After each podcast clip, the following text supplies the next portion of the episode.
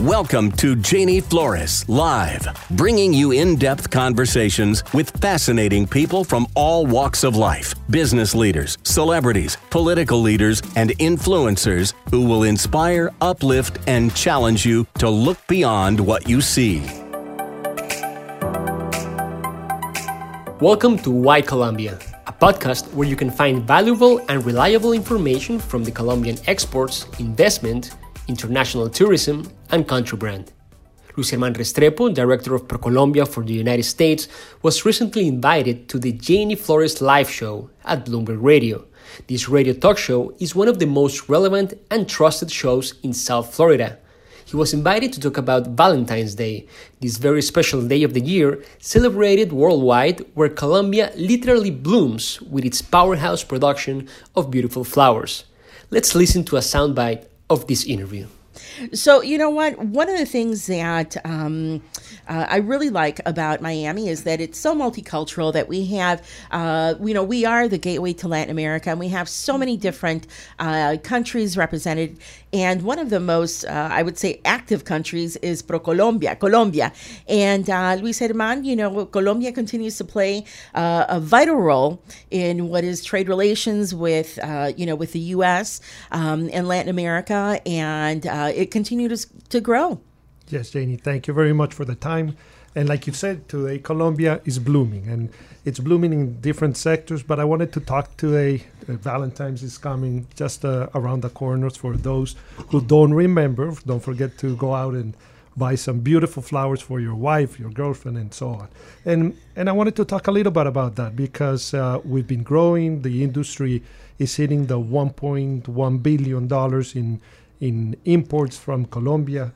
That makes Colombia uh, around 78% of the U.S. market of cut flowers, and that's a very important number. That means uh, you know seven of every 10 flowers that are sold in Colom- in the U.S. come from Colombia. Uh, so it's a very exciting time for us. That's a lot. uh, and we have the beautiful view of uh, from your office of the Miami International Airport. That's right. And most of those flowers come through Miami and land in this airport, and and that generates you know a lot of work for for the local industry. About six thousand direct and indirect jobs are generated from the flower industry just in Miami-Dade. So it's very exciting again for Colombia and for this time to to have the opportunity to tell you about about the industry. Wow, that is wonderful. 6,000 jobs. That's very, very impressive. And uh, it's important to note, you know, one of the reasons that we do uh, Janie Flores Live, and, and I always say this, one of the reasons that we have this show is so that we can highlight and we can, uh, you know, use this show as a platform to share all the phenomenal contributions that the multicultural community is making in the U.S. We are contributing positively across the board, across the nation, across the world.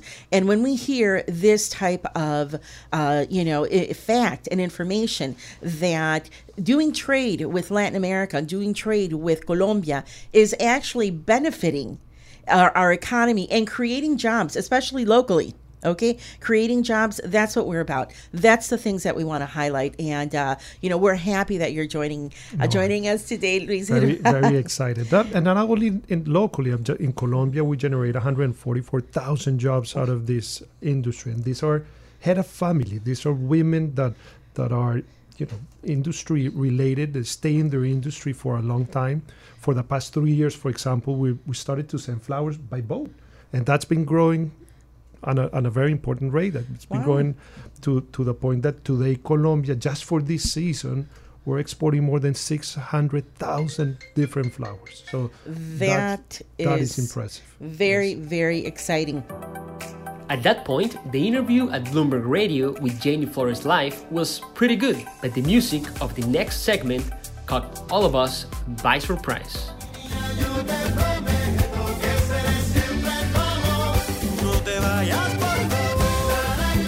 Janie Flores live here on 880 AM The Biz, and you're hearing Te Mando Flores. And you know why we're doing that? Because we're blooming in the studio.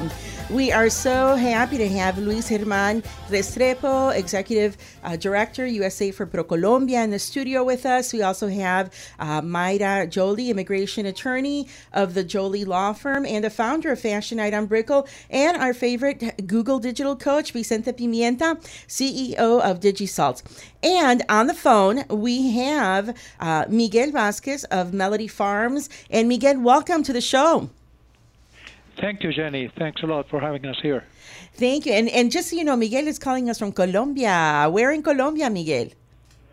Uh, in near Medellin. Near Medellin. Ah, very good. So uh, this is a very busy time for for Colombia, as we were hearing earlier from Luis German. One of every no, seven of every ten flowers during this season is coming from Colombia, and I know Melody Farms definitely has a large percentage of that. ¿Verdad? Yeah, uh, we wish we had more, but the the thing, like uh, uh, Luigi said, it's we have around 144,000 people here in Colombia at the farms. Uh, in our case, we have 1,100. Most of them, or 45%, are women, head of family. That means that they support their family.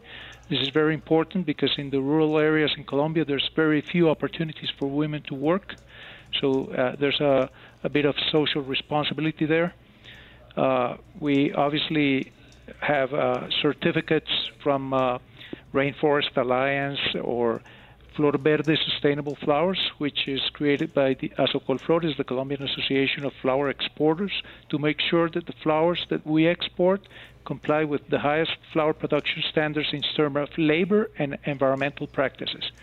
So, you know, we're trying to do things here as responsibly as possible, and uh, just so you get the most beautiful flowers there.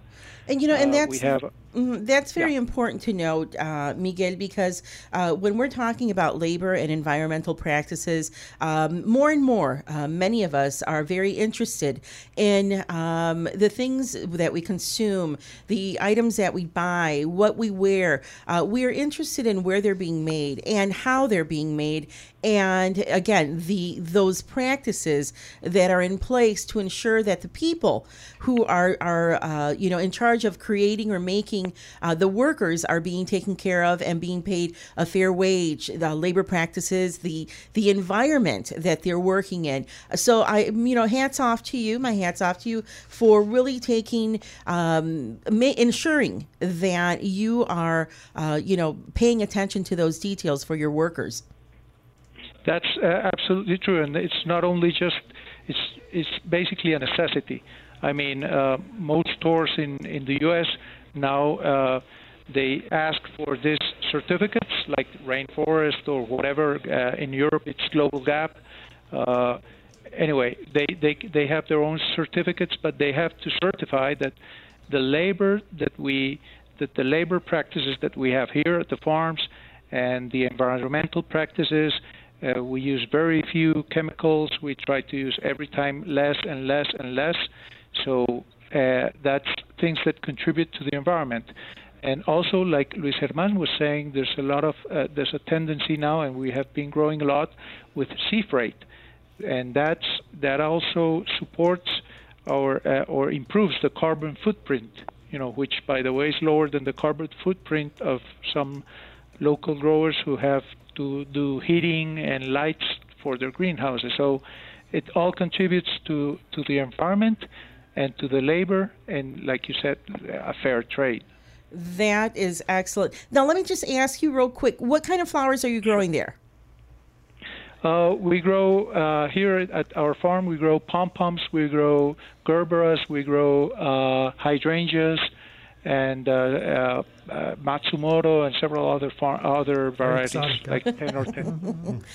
that is wonderful. Well, you know what? Thank you so much for calling in, uh, Miguel, because we wanted to hear firsthand from somebody who is, uh, you know, doing this day to day, who's on the ground, who is, uh, you know, exercising and in terms of social responsibility, exercising that social responsibility, putting it into action in the work that they're doing. So we really appreciate that, and we we really thank you. And I don't know if you want to add something uh, to that, Luis German. No, I think what Miguel was just saying is is what the industry is all about. This is not just about sending some flowers abroad and, and selling some flowers abroad.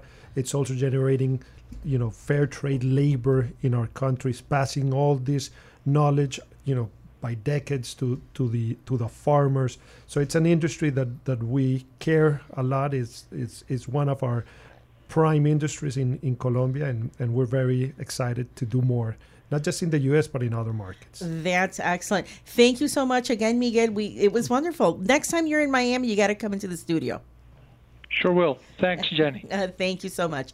And that's so important. Again, you know, um, how we're conducting business, small business, medium sized business, uh, being able to be socially responsible in the things that we do and how we carry ourselves and, and being able to give back, you know, to, to our communities.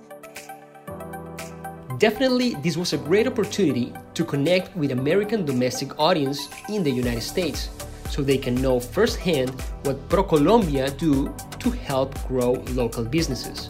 And you know, there are so many small businesses opening up every day in Miami. Um, and Luis German, so many small businesses coming in uh, from from Colombia, from other parts mm-hmm. of Latin America. You deal with that all the time. What kind of uh, what advice would you give a company that that's entering the current U.S. market?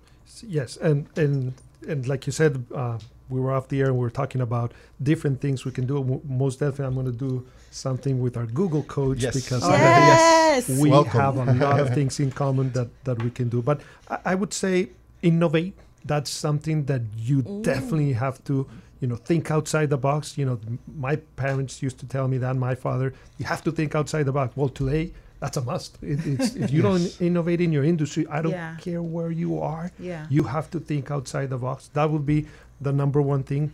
Don't be afraid. You know, don't mm. be afraid to take some risk. You know, uh, if you're gonna do something, go for it. Execute. Most ideas don't go through; they don't get executed. It's those who execute those ideas that become big. So I would say that there's a lot of resources out there. ProColombia has, you know, a, a, team of experts in different industries, in manufacturing, in textile and apparel, in, in, in agribusiness, investment, tourism. But we're not just the only one. There's there's many other uh, sources. Florida has uh, you know different sources, chambers of commerce, Inter- Enterprise Florida. They're free. They're out there for everyone to use. You just gotta you know pick up that phone, give them a call. You know, be proactive.